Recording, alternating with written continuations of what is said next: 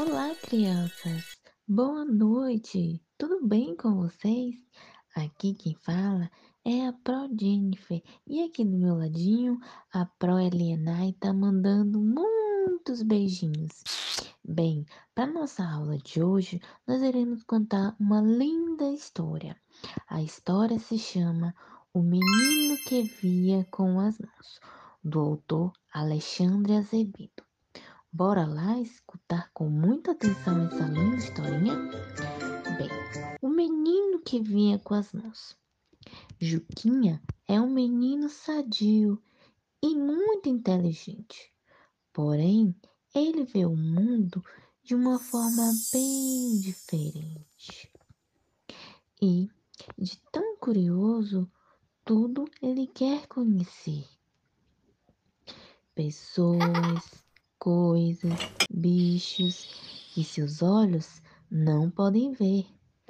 Então, com suas mãos, Juquinha alisa o focinho, o rabo, o pelo, a orelha.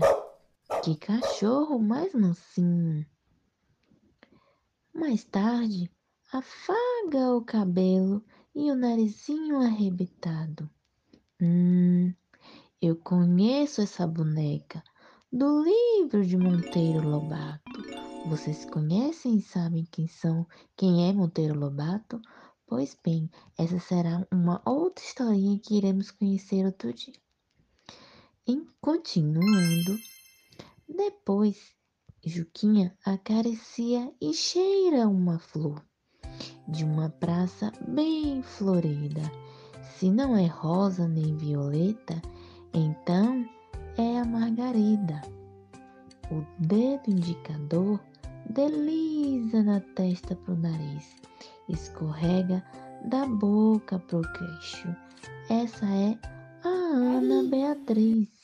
Olha só como ele consegue reconhecer, né? A coleguinha passando a mão pelo rosto dela.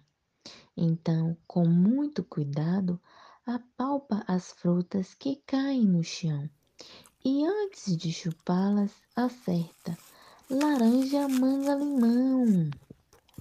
Bem, mas você sabe qual é a coisa que o Juquinha mais adora? É quando a chuva cai de mansinho lá fora. Então, Juquinha não perde tempo e corre para o quintal.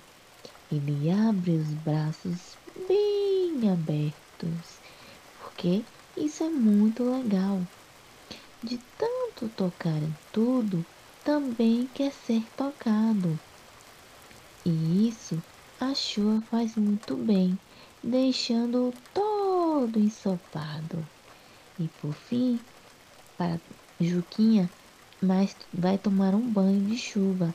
Mas a mãe acha que é coisa de menino arteiro e lá vai Juquinha pro quarto abraçar seu travesseiro.